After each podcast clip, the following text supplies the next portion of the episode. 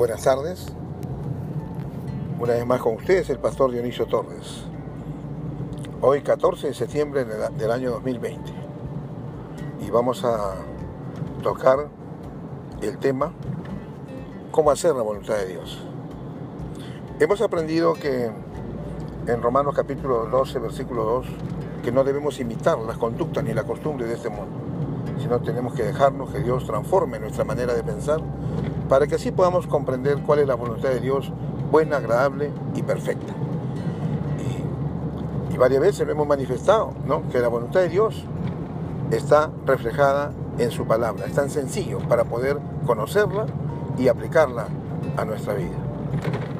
Como también existe la voluntad de Dios que no está eh, en la Biblia, que, son, que es la voluntad de Dios específica para tu vida si tú quieres conocer esa voluntad que Dios tiene específicamente para tu vida, primero tienes que conocer la que está revelada, la que está mostrada en la palabra y a, llevarlo a la práctica para que Dios después pueda, en este caso, revelarte esa voluntad específica. Y comencemos la voluntad de Dios en la familia.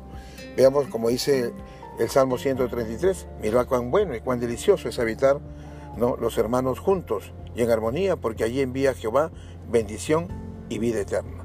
Y podemos eh, parafrasear y podemos decir, mira cuán bueno y cuán delicioso es habitar la familia junta y en armonía, porque allí envía Jehová bendición y vida eterna. ¿no? Definitivamente tú quieres recibir la bendición de Dios como familia. Entonces ustedes tienen que aprender a vivir no solo juntos, porque toda la familia vive juntos. Papá, mamá, ¿no? Viven juntos con los hijos, ¿sí o no? Pero de repente no, no están en armonía porque uno está en la, el otro está en fa. Uno dice blanco, el otro dice negro, ¿no? Entonces, ¿qué? ¿Está mal en poder este, tener diferentes criterios? No. Eh, cada cual tenemos una manera de pensar diferente, pero tenemos que nosotros ponernos de acuerdo en las cosas que son prioritarias para la familia, ¿no? tenemos que ponernos de, de acuerdo, tenemos que estar dispuestos a desprendernos para poder lograr el bienestar de la familia. En cierta oportunidad, yo con mi esposa queríamos adquirir un auto y yo quería que el auto sea un auto Toyota de color rojo. Y mi esposa quería, me dijo, estoy de acuerdo con Toyota, pero que sea verde. Total que oramos y no salía el crédito del banco. Y yo seguí insistiendo orando y pasaron los meses y no salía. Y yo perseveraba en la oración y en uno de esos días a mi corazón no viene este pensamiento, no va a salir hasta que te pongas de acuerdo con tu esposa. Así que tuve que ir donde ella, dije, María Jesús, he decidido renunciar al color rojo. Me dijo, mira, yo también estaba orando y renuncio al verde. Y yo dije, ¿qué te parece si mezclamos el rojo con el verde? Y al mezclar el rojo con el verde, usted sabe lo que sale azul. Y compramos el vehículo de color azul y el crédito se aprobó inmediatamente. Es así. Hay muchas bendiciones que están detenidas. ¿Por qué?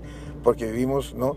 De repente que queremos imponer nuestras ideas, o somos un poco caprichosos, o de repente no queremos perdonarnos entre familia. Y eso estorba las bendiciones del Señor. Eso es hablando a nivel como familia en general. Ahora vamos a aterrizar vamos a ir. ¿Cuál es la voluntad de Dios para ti? Eh, esposa que estás ahí, porque tú en una familia hay una esposa. La voluntad de Dios es que tú te sujetes a tu esposo. Así manda la palabra del Señor, que las mujeres no se sujeten para que su conducta, sin hablar, puedan ser ejemplos para las demás personas. Y para ti que te dice esposo, que tú ames a tu esposa, ¿no? Y no la ames de una manera teórica que le digas, mi amor, te amo, te amo, no. Sino como dice mi esposa, no me digas tanto que me amas, demuéstramelo. Las esposas son prácticas, ¿no? Ellas quieren que se le demuestre el amor. ¿Y cómo tú vas a demostrar que tú amas a tu esposa? Tú vas a demostrar que eres un hombre responsable, que eres el, proveedor de tu casa y que en tu casa no hay que se acabó el gas y ya hay que buscar gas, y, que se acabe el gas el día domingo, a ver dónde lo encuentras si estamos este, en cuarentena, ¿no? O que se acabó el aceite o esto. Tienes que preocuparte que hayan esas provisiones permanentes en la casa. Y bueno, y seguimos. ¿Y cuál es la voluntad de Dios para los hijos? La palabra de Dios manda que los hijos tienen que obedecer a sus padres y que los, eh, en este caso, tienen que honrarlos, ¿no? Honra a tu padre y a tu madre, que es el primer mandamiento con promesa, para que te vaya bien y tenga larga vida en esta tierra. Y muchos hijos prácticos, ¿cómo le honran a su padre? Prácticamente dicen yo le honro porque yo le respeto, le muestro el cariño, el abrazo. No, eso no es honra. La honra significa que tú cuidas de tu padre, que tú te preocupas. Así como tu padre cuando eras pequeño se preocupaba que te faltaba el zapato, que te faltaba la media, la chompa, porque ya estabas en invierno, así tú tienes que darte cuenta cómo está la chompa de tu mamá. De repente ya la chompa está deteriorada, puedes comprarle otra, ¿no? De repente tú joven cuando te vas a, a comer tu pollo a la brasa con tu enamorada, no terminas de comer, qué rico el pollo, y dices, este, este mozo, por favor, sí, un cuarto de pollo para llevar. ¿A quién? A tu mamá o, a, tus padres para compartir, ¿se dan cuenta? O sea, cuidar de ellos, interesarnos, preocuparnos por ellos, ¿no? así como ellos se preocuparon por los hijos cuando son pequeños. Esa es la labor, esa es la voluntad de Dios para los hijos. Entonces, podemos resumir que sí, Dios tiene una voluntad, como también la voluntad de, los, de los padres hacia los hijos, la responsabilidad de proveer lo que ellos necesitan. Entonces, una familia que esté enfocada en hacer la voluntad de Dios es una familia que no va a estar estresada porque todos colaboran, todos se unen.